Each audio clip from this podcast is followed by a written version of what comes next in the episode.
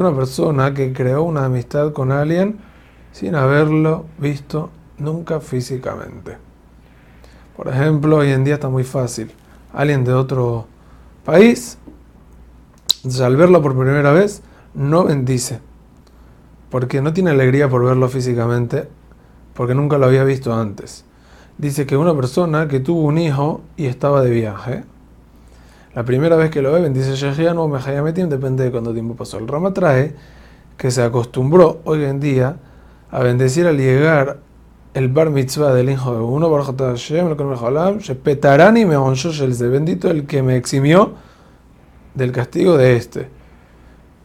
Hoy en día se bendice esto sin mención del nombre de Hashem. El motivo de esta bendición es que el papá es responsable de los pecados de su hijo hasta los 13 años. El Mishnah Berurah agrega que hoy en día se acostumbró a bendecir esta verajá cuando sube el Sefer.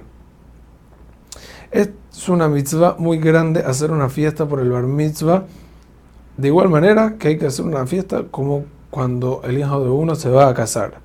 El motivo de la fiesta es que desde ese día el niño pasa a ser un yehudí, hombre obligado de cumplir las mitzvot y es una alegría inmensa. En el caso que el niño dará un discurso de Torah, es considerado Sudat Mitzvah, afilo si no es el día exacto de su cumpleaños. Así opina el Mishnah Berura. Hazak Baruch.